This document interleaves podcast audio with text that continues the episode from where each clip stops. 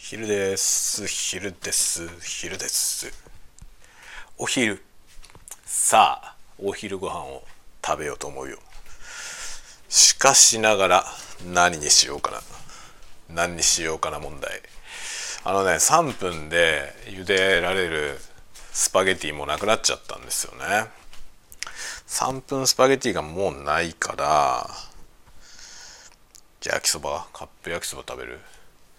あのね皆さんあの一時期ブームになった食べるラー油って知ってる？あったじゃない？食べるラー油。あの中にオニオンチップとか、えー、なんフライドガーリックとかが入ってるやつ。フライドオニオンとかがね入ってる。やつあるじゃん。あれあれみたいなやつで食べるオリーブオイルっていうのを見つけたんですよ。熱くない？めちゃくちゃ熱くない？食べるオリーブオイル。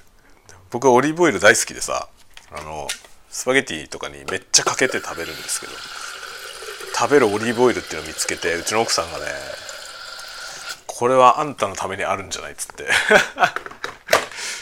でね買ってくれたんですよ。食べるオリーブオイル。なんかこれの系統はさいろんなやつがさあなんか生まれては消え生まれては消えしていったよね。これもねよくわかんないところのほんと手作りっぽい感じのやつなんだよな。これどこが作ってんだ？全然知らないところだな。株式会社小田原屋っていうとこですね。福島県。福島県の会社。食べるオリーブオイル。なんかなかなかねいい感じのいい感じの絵が描いてあるよ。ニンニクに顔が描いてある。のの絵が描いてあるんだよね。ちょこれを食べたいなと思ってさ。これを食べるんだったらでもさスパゲッティが欲しいじゃん。こういう時に限ってスパゲティないんだよな。しょうがないからこのねバジル入り特製スパイス付き塩焼きそばっていうごつ盛り。これを作ってこれをスパゲティだと思い込むことにしよう。ね。焼きそばとスパゲティなんてさ同じじゃん。出た暴論出ましたよ暴論が。焼きそばとスパゲッティなんて同じ。全然同じじゃないよね。分かってますよ。分かってますけど焼きそばの麺をスパゲティ風に調理すればスパゲティみたいなもんでしょ。違うけどね。違うよね。そもそも違う。パスタっていうのはさパスタじゃなきゃいけないんだよスパゲティはね。焼きそばはパスタじゃないからね。でもスパゲッティをソースであえたら焼きそばみたいになるんだよね。焼きそば風スパゲッティはできるからスパゲティ風焼きそばもできるよね。てかこのねこのごつ盛りは最初からスパゲティ風なんだよ。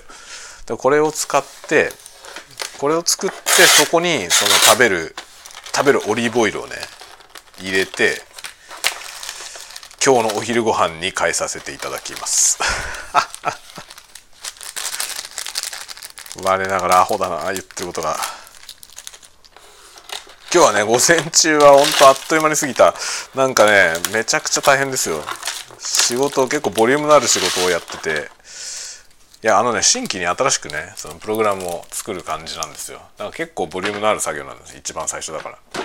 できてるやつのメンテナンスだったらそんなに大変じゃないんだけど。最初は大変だねやっぱりね。で注文をねミスった宅配の 宅配により牛乳が今ね1234566本か。空いてない牛乳が6本あんのか。あ7本あるわ。牛乳7本もあるわ。牛乳7本もあるからミルメイク飲もうかな。ミルメイクって知ってますか？皆さん。ミルメイク。ミルメイクってさこの 座薬みたいな入れ物に入ってるさコーヒーのやつ。知ってる？ミルメイク。大島食品工業株式会社っていうところの製品でその会社は名古屋の会社だな。僕これ知らなかったんですよ。でもうちの奥さんは僕と同い年なんだけど小学校の給食で出たって言ってんのねミルメイク。でこれなんかさ要は何なのかっていうとコーヒーフレーバーのシロップなんですよね。でそれを牛乳に溶くことによってミルクコーヒーができるっていうやつなんだけどこれ給食に出たらしいんですよ。でこの形がねなんかそのチューブでさ座薬みたいな形をしてるんだけどこれなんでこんな形をしてるかというとその給食に出るあの牛乳パックのストローの穴あるじゃない？ストロー入れる穴。あそこにこれを突っ込んでそれで注入するかららしい。でそういうふうに給食で出るんだって。出た？そんなの。僕うちの奥さんと同い年なのに僕が行ってた学校ではそんなもの出なかったんですよ。だからミルメイクって僕知らなかったの。ずっと。この間まで。この間も知らなくてミルメイクミルメイクっつってうちの奥さんが言ってるからさ何それって言ったらさえってなったのよね。知らないの？ってなって。知ってる？ミルメイク。でもねミルメイクってだから北海道のものなのかと思ったんですよ。北海道の給食には出てるのかなと思ったら会社作ってる会社は名古屋の会社だししかもこの間ねあの絵本「給食番長」っていうね絵本子供たちが大好きな絵本があるんですけどその「給食番長」っていう絵本のそのね表紙のカバー外したその中のところになんかすごろくみたいなやつが載ってんですよ。給食番長すごろくそしたら途中のところにねなんかミルメイクを番長にミルメイク取られたとかなんかそんなので一回休めみたいな書いてあってああミルメイクって何？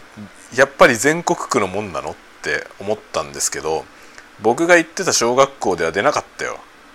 で見たことないよこんなの。こんなの見たことなくて。でうちの奥さんはねこれこの間なんかどっかでどっかで見つけてミルメイクあったっつって懐かしい買うっつって買ってきたんだよね。何それって僕は全然知らないじゃん。でこのなんか不思議な形状もなんか昔のままなんだって。それでこれ入れてみてさその牛乳に入れてみて飲んでみたらなんだろう本当ね確かにこれは小学校のね給食で出るっていうぐらいのその本当になんだろうあのカフェインっぽさは全くない。でコーヒーなのかっつうとコーヒーじゃない。あのコーヒーフレーバーのもう本当にミルクコーヒーのめっちゃ一番甘いやつ。コーヒーっぽくないやつよね。乳乳飲料っていうタイプのやつの感じになるのよ。今も作ったけど。でも美味しいんだよね。コーヒーかと言われたらコーヒーじゃないよ。コーヒーの代わりにはなんないけど。でもこのミルクコーヒーとさコーヒーはまた別の飲み物じゃない？いわゆるカフェオレとかカフェラテとかそういうのとミルクコーヒーは違うじゃない？わかりますか？この感覚。そのタイプのミルクコーヒーができるんですよね。あうまい、まあ、全然コーヒーじゃないよな本当に。一応コーヒーっぽい香りはするけどね。というミルメイク僕は知らなかったミルメイクです。よし焼きそばを作るよ。3分。3分で焼きそばを作ります。今日はね朝起きていつもはねあのルービックキューブ今朝の12ソルブっていう12回ソルブやって平均値とかをツイートしてツイートっていうかスクショしたやつを貼っつけてツイートしてるんですけどそれを今日はね今朝やってないです。なぜかというとちょっと手順を改善しようと思って今勉強中でその勉強してることをやるとですね今までの平均値よりも20秒ぐらい遅いんだよ。今1分1分台ぐらいになってます。その 一つ一つ途中の手順をちょっと改善を考えて今ねケーススタディみたいなことやってる最中でそれでね今いちいち考えないとできないからその今まだねズバッといつもみたいにっていうか慣れた状態じゃないんですよ。なのでちょっとね一時的にタイムを測ることはやめてあのじっくり手順を確認する段階を今やってます。こういうのは本当そういうところがさあの新しいことを覚えたての時は逆に記録が落ちるんだよね。結構それが辛くて嫌になるケースもあるよねきっと。とか思ったりする。と思いますね。これなんかそれで結局ね今ちょっとね記録がだいぶ落ちてる状態で一旦一旦休止状態になってますね。多分これから3日ぐらいで少し回復させてで前より3秒ぐらい全体的に3秒ぐらい底上げになるんじゃないかなと思ってる。こっから先は本当に辛いな厳しいな。全然伸びなくなったし。あ喋りながらお湯入れたからいつから入れたか分かんねえや。もう適当でいいやな。これは適当でいいや。どうせもともと適当だしね。熱いねお湯が。なかなか。今日はどうなんだろう。天気がねあんまり良くないよ。あんまり良くないけど寒くはないね。ずっと朝から T シャツでいるけど寒くないね。あったけえな床があったけえけどこれまさか暖房ついてないね大丈夫だね。これあれか日が当たってあったかくなったのかこの床。すげえあったかいわ。よいしょ。窓を開けてみた。カラスが道路を歩いてるよ。聞こえますかね？そのあの鳥の声。聞こえる？ちょっとこのマイクじゃ入んないかな。何しろ僕が住んでるところね野鳥の声がねめちゃくちゃ聞こえるのよ。そこら中になんかねよくわかんない鳥いっぱい飛んでる。スズメだけじゃなくて。一番たくさん見るのは赤霊赤霊はよく見ますね。あと時々見るのがクマゲラ。クマゲラってあのキツツキみたいな鳥。キツツキのことだよねきっとね。クマゲラちょっと何がどうだか あの辺よくわかんないんだけどいわゆるキツツキ。僕はあのいわゆるキツツキをね初めてここに引っ越してきてね初めて家の近くで見た。本物見たことなかったんですよね。本物いましたよ。この本当にうちの近所に。ねすごいよね。けキツネもすぐ見るしね。キツネも何度も見てる。キツネはほんとしょっちゅういますよ。そこら辺に。だからだよね。あの小学校の授業で普通にキツネのねエキノコックスについて教わるから小学校1年生でもエキノコックス知ってる。それが北海道。それが北海道ですよ。な文化って違うよねやっぱりね。同じ日本だけど。僕は全然あの北海道に出てきたのはもう15年ぐらいになりますけどもう30近かったですね。20代の後半になってから引っ越してきたんで。だからもうね幼い時はずっと首都圏でね育ったんで。ミルメイク知らないんだよ。ミルメイク。首都圏にもミルメイクあった？どうなんだろう？首都圏にお住まいの方で小学校の時ミルメイクってあった？なんかこういうのって面白いよね。なんで僕はミルメイク知らなかったんだろう？しかもねなんかうちの昨日うちの奥さんとそんな話でさミルメイクが分かんない話をしてた時に給食の話になったんですよ。でうちの奥さんと僕って本当に年が同じだから全く同じ時期の給食のはずなのよね。住んでた地域が全然違うけどね、まあ、僕は神奈川県でうちの奥さんは北海道の人だから全然違いはしますけど文化圏がね。だけど時期は同じなのよ。でもね全然全然違ったのよ昨日話してたら。なんかそのパンとご飯の割合？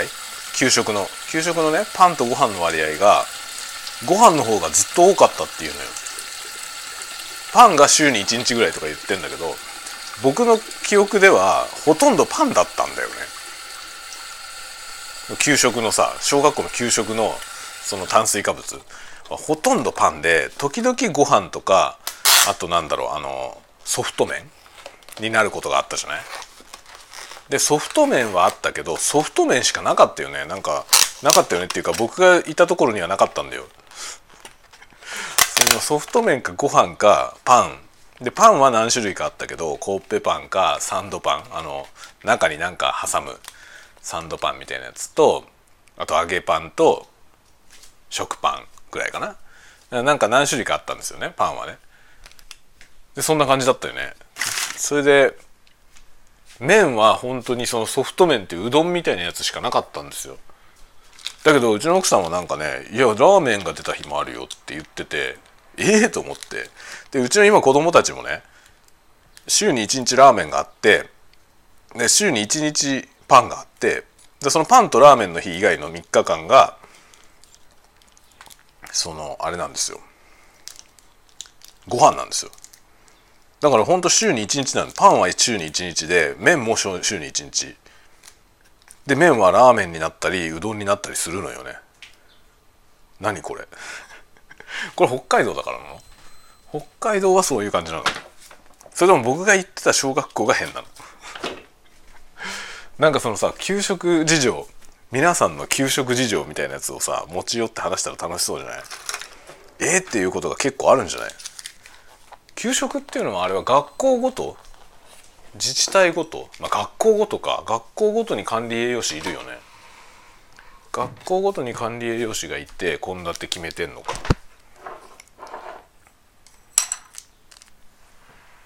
でも何かしらの多分行政方針はあるよね。完全に栄養士任せじゃないよねきっと。どうなんだろう。そういうのって分かんないよね。面白いねこういう話。こういうなんかさ意外なところにこうよく分かんないことって転がってるじゃない？それって面白いよね。昨日本当そのねミルメイクの話からそういうね給食市場が実は全然違ったということが判明したのよ。いや楽しいね。雑談には学びがあるよね。雑談には学びがあるなんかさその本当にさ僕は思うんだけどあの無駄を省くっていうことがさ重要じゃない？いろんなところでいろんな局面でね。なんだけどその何が無駄なのかの判断は難しいなと思うのよね。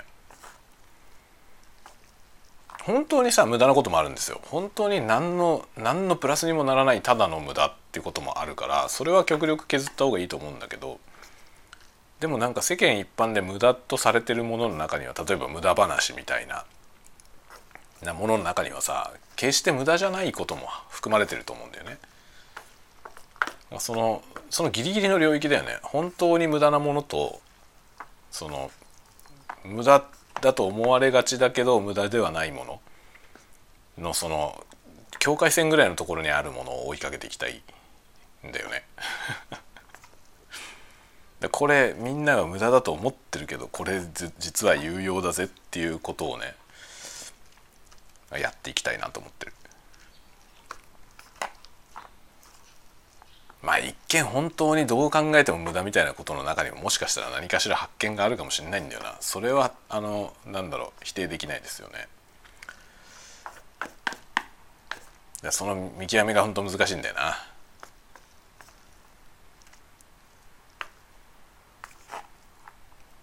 なんか退退屈ってことがさ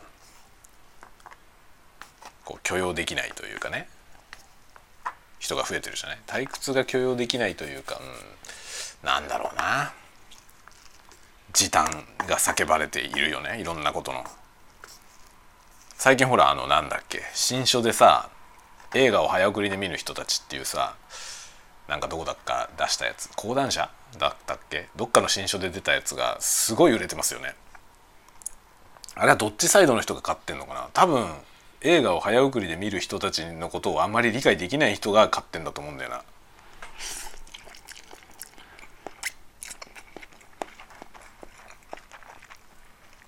まあ、速読と同じ発想だよね映画を早送りで見るのは。本だってさ速読術みたいなやつあるじゃないものすごい速さで読んでいくやつね。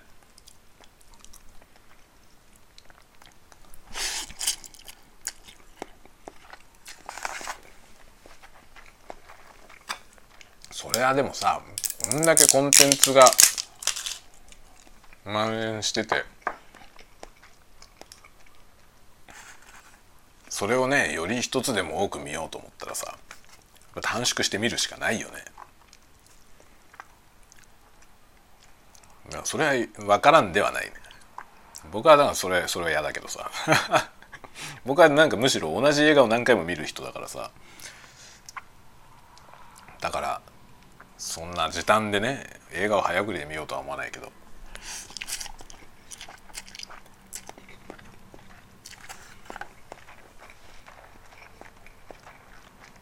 でもさ思うんだけど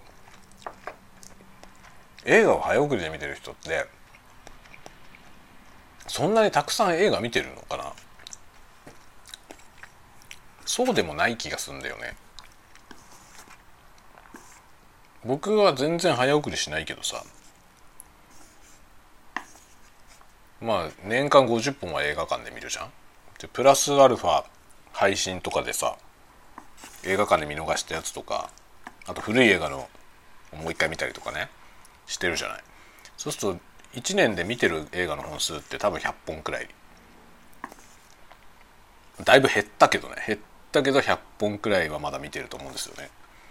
あれ映画早送りで見てる人ってもっと見てんのかな？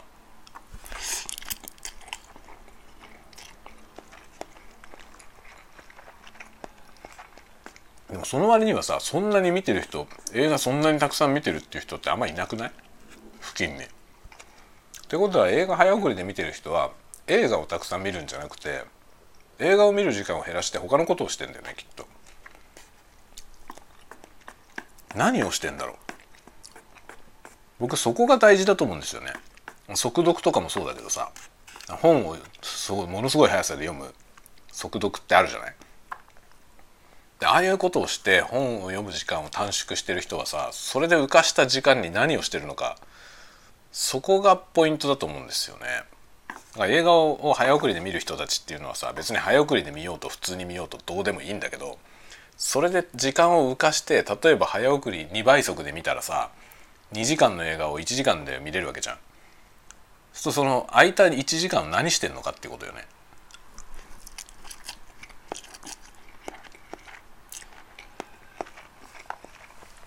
その1時間の使い方によっては映画を短縮して見ることには意味はあると思う。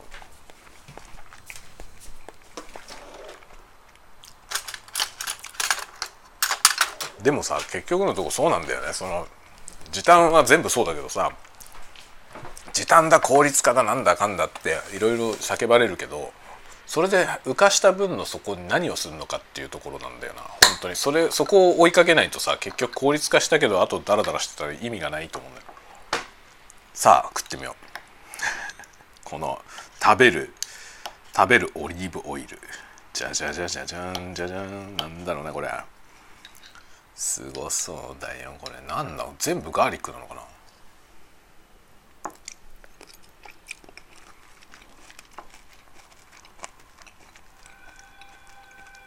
ああしょっぱ。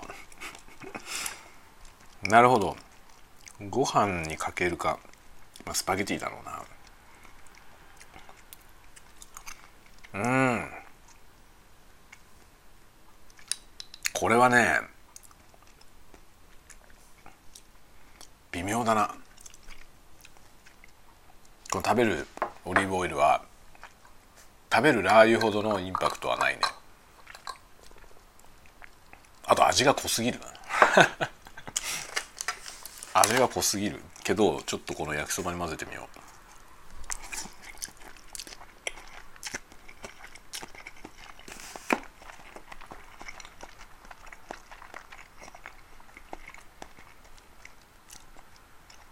原材料名食用菜種油とオリーブオイルとフライドガーリック食塩砂糖フライドオニオン。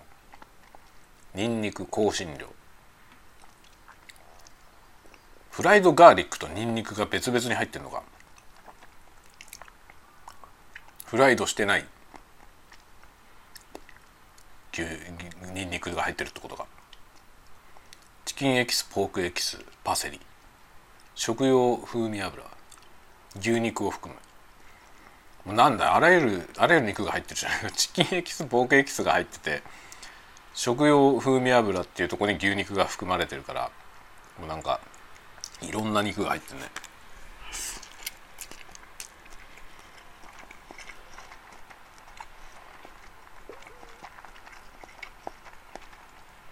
炭水化物分解物大豆を含む。炭水化物分解物ってなんだろうな。でんぷんとかじゃないの？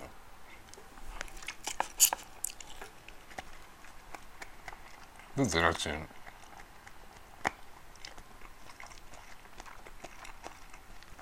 で調味料はアミノ酸。酸化防止剤と pH 調整剤。だそうですよ。しょっぱすぎるよ。ちょっとしょっぱすぎる。うん。美味しいけどね。美味しいけど売れねえだろうなこれは。物珍しさで最初だけ売れるかもしれないけどね。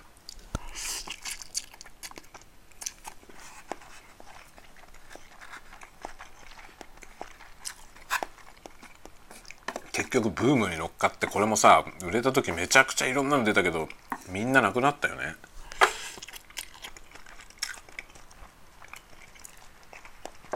ピオカの時もそうだけどさそのなんかヒットするとすごいウゴのタケノコ族が出てくるじゃ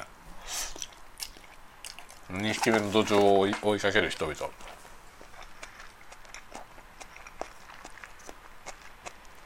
毎度思うんだけどああいう人たちってどのぐらい儲けられるんだろうね。例えばさ流行ったじゃない？のなんだ？タピオカがね流行ってタピオカのお店を出した人ってすごいいっぱいいるじゃん。でああいう人たちですぐもうブームが去ってさ数年でブームが去って店畳んじゃってるじゃない？それでプラスマイナスで見たらどうなんだろう？どのくらい儲かるもんなのかな？そうやってブームの2番煎じに乗っかりつつ渡り歩いていくっていうね例えばその同じ人がやってるか分かんないけどその食べるラー油ブームの時にラー油作って売った人がタピオカの時に店出して みたいなことでそうやって渡り歩いていくことによってやっていけるもんなのかな。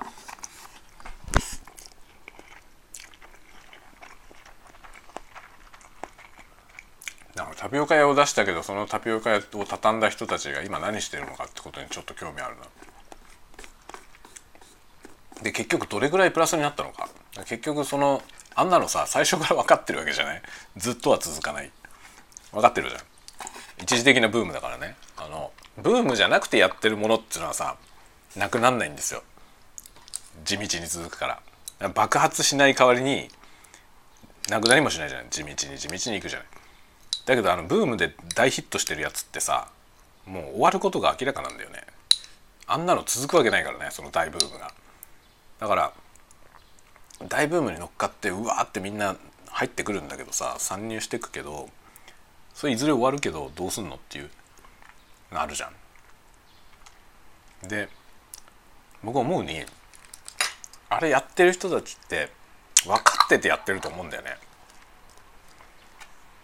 そのいい時は有限であるということが分かってて参入してでいい時だけ稼いでで引き際をね潔くバッと店畳んでもうダメだと思ったらさっと退くみたいなそういう商売なんだろうと思うんだけどそれによってちゃんとプラスになるもんなのかな。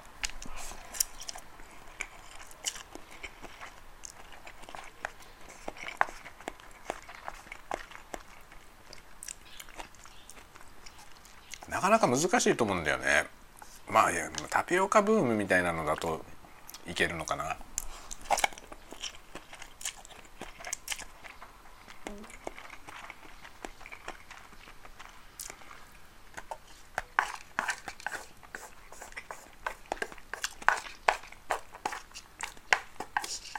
局投資設備投資をさどれぐらいするかとかねその投資した分を回収できるのかとかあるじゃない。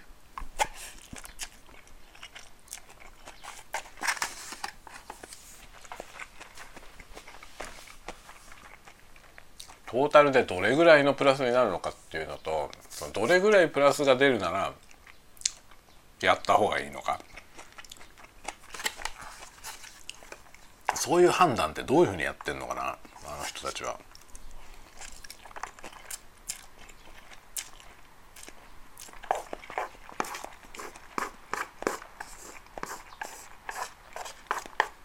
とかねそういうことにちょっと興味ある。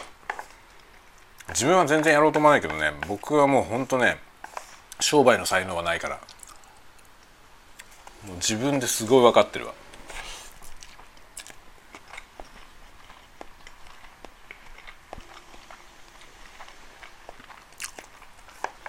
明らかに僕は商売に向いてないんだよ。ほんと下手くそで。まあそれはさ何事につけなかなか数字が出ないっていうことで明らかだよね。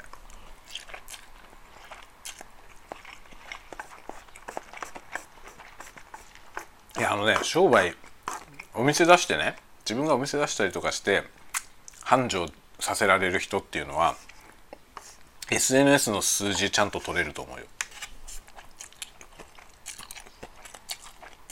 だから SNS で数字出せてない人はそういうお店出したりとかしない方がいいと思う。最低でもあの程度のその操作はね人の操作、うんまあ、要は何が受けるのかを見極めてそれを提供していくみたいなやり方で数字を取れない人は自自営業は無理だよね。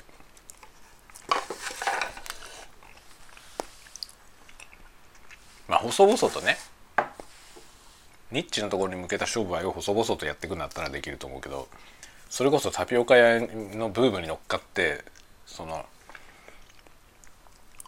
2匹目の土壌を追うようなやり方で成功できる人は SNS でも上手にやれるはずよね。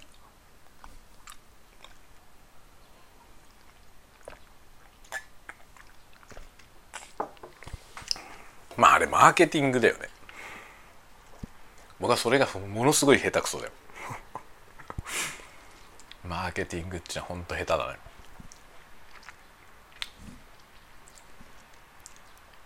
でもね自分なりにリサーチはするんだよねリサーチはしてでも僕はねその売れてるものに行くというよりはさまだ誰もやってないことを探しちゃうのよね。だから海のものとも山のものとも分かんないことに手を出しちゃうわけよ。商売には向いてないよな本当に。本当にそう思う。博打的人生だよね。オリジナリティの高いものっていうのはさそのワンアンドオンリーだからまあそれニーズがあれば大きいんですよね。自分しかやってないからっていうね。自分しかやってないものを世に出していればさ。それはあのニーズさえあれば強いんですよ。競合がいないから。だけど問題はニーズがあるかどうかが分からんっていうことなんだよね。で多くの場合ニーズがなくて。なんか新しいことはやってるけど別にそれはお呼びじゃないんだよねみたいなことになりがちなのね。わかりますか？こういう感じ。そういうことが満載だよ。いろんなとこで。そんな人生でござるよね。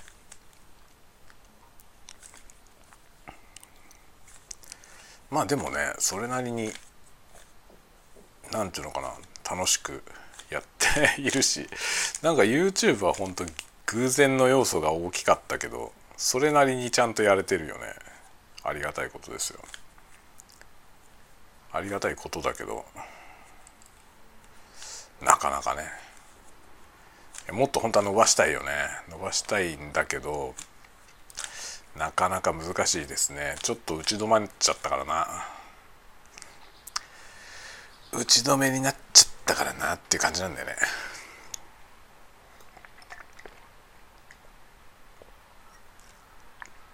またでもねほんとあれはさ YouTube アルゴリズム任せなんだよね。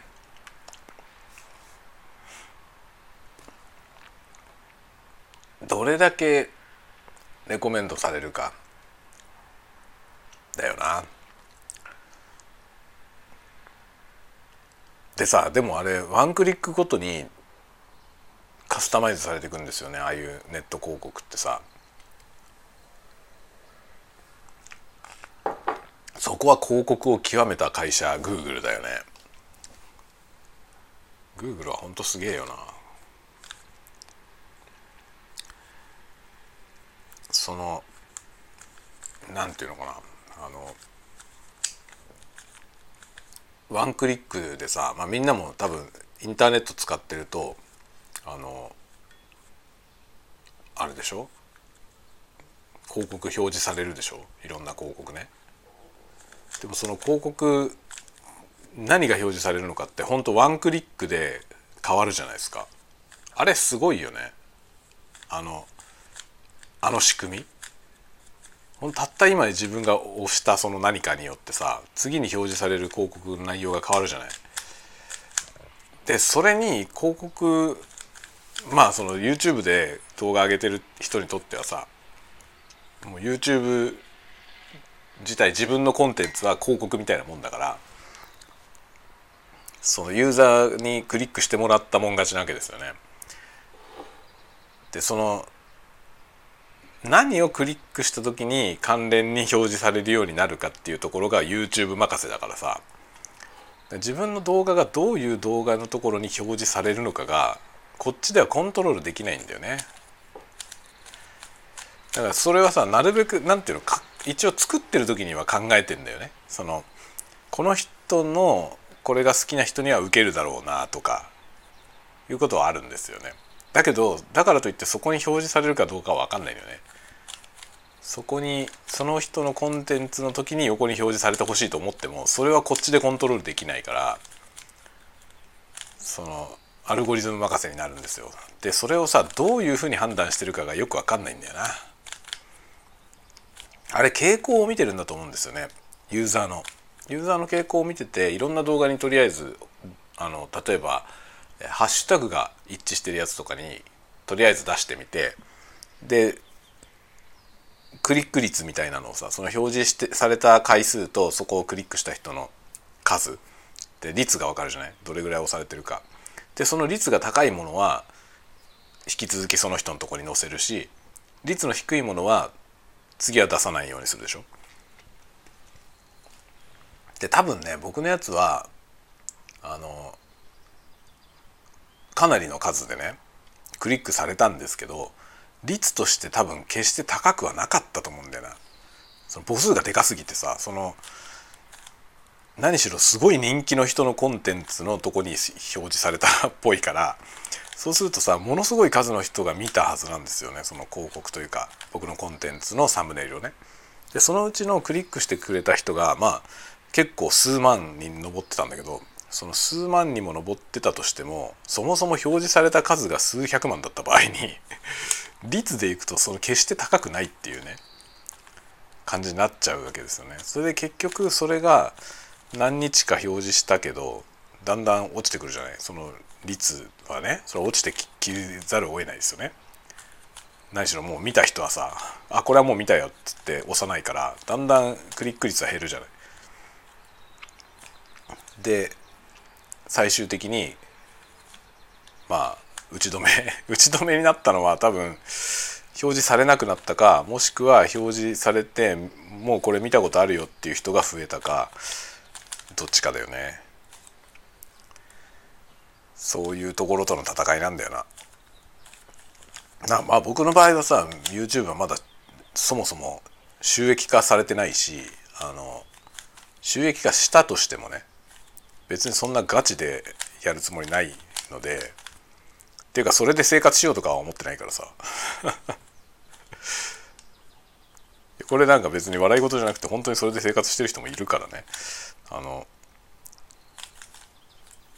まあ、僕はそういうところに目を目指してるわけじゃないからもうもうちょっと気軽にやってるけどこれガチでねその生活がかかってる YouTuber の人はさ専業 YouTuber の人はあの Google のさそのアルゴリズム広告表示アルゴリズムのさそそれ次第ってことじゃん。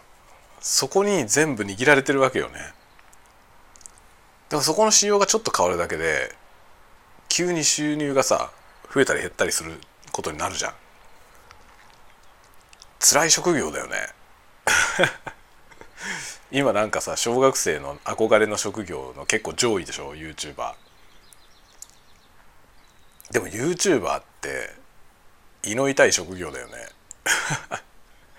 明日のことが分かんないし本当に Google のさじ加減一つでなんかねこれまですごい見られてた動画が急に全然見られなくなったりすることがありえるんだよな。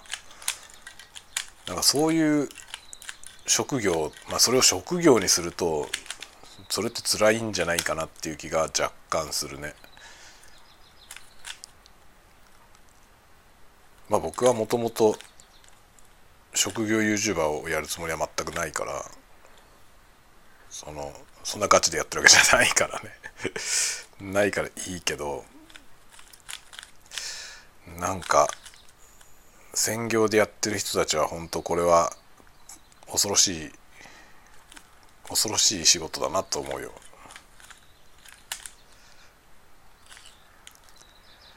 いやー本当に今日はどうしようかな。午後。もうね疲れたんだよ。もう疲れたんだよな。でも午後も仕事あるし夜会議あるんだよな。ほんと夜の会議なんとかしてほしい。夜の会議は本当なんとかしてほしいんだよね。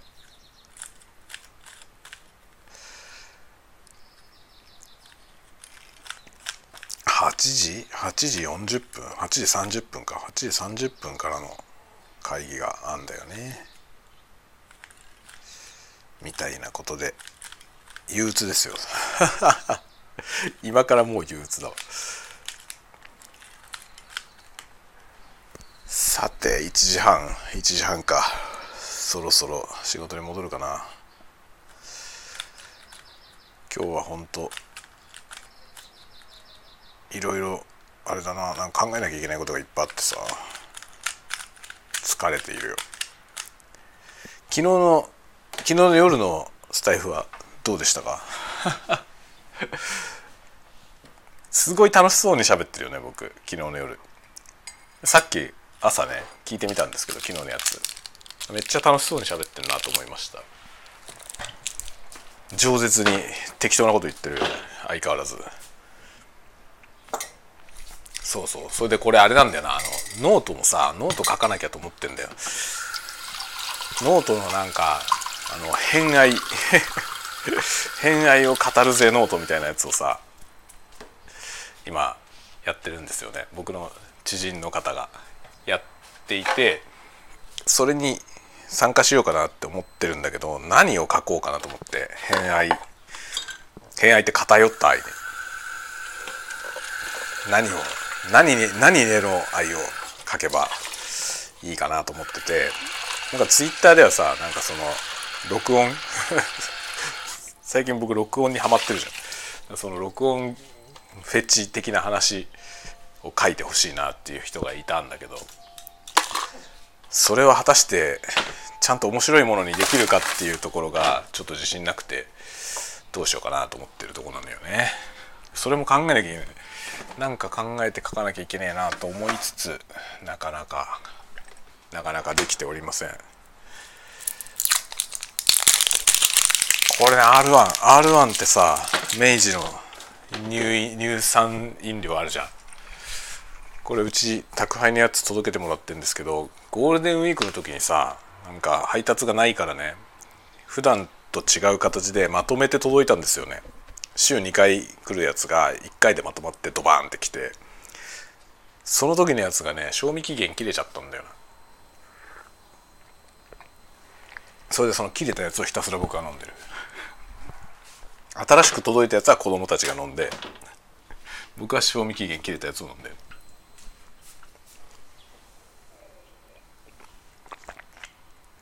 お父さんなんてそんなもんですよね。多分どこんちもみんなそうだよね。さてこれを飲んで午後頑張りますよ。よし。飲み終わった飲み終わったよ。あそうだ今日晩飯どうしよう。晩飯の話をねこのタイミングで考えとかなきゃいけないんですよね。あの冷凍してる肉とかをさ使う場合はそれを解凍しないといけないのよ。何にしようかな今日は。これはキウイ。キウイはフルーツだもんな。豆腐あるな豆腐。豆腐今日までだわこの豆腐食わなきゃ。豆腐を食える料理。豆腐を食える料理にするけど何がいいかな。麻婆豆腐？麻婆豆腐にするか。このひき肉で。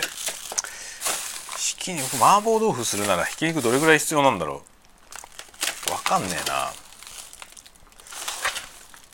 わかんねえよ。サバフィレ食おうかな。サバヒレにしてこのサバヒレ焼いて焼き魚と冷ややっこ。焼き魚と冷ややっこでいくか。それそれにしよう。焼き魚と冷ややっこ。大作戦。サバヒレ出しておきます。カッチコチに凍ってるからね。これを出しといて。それで今から午後の仕事をするとですねちょうど夕方に調理できる程度まで解凍されるんだよね。これ忘れると終わるんだよね。電子レンジの解凍モードは全く解凍されないからね。ということでございます。まあまあまあ。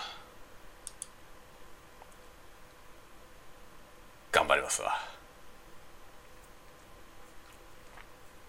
さてじゃあ午後も皆さんも頑張ってお仕事などなどなど頑張ってください。今日はどうしようかな。夜はね夜はちょっと分かりません。分かりませんがやんないかも。なんかもう最近夜眠くてさちょっとね昨日はちょっと元気があったんでやりましたけどね。最近眠いんだよ。なのでちょっとやるか分かりません。はいというわけでじゃあまたどこかで どこかでっていうか明日には会うけどね。明日にはまたやります。じゃあお疲れ様。皆さんも頑張ってね。またね。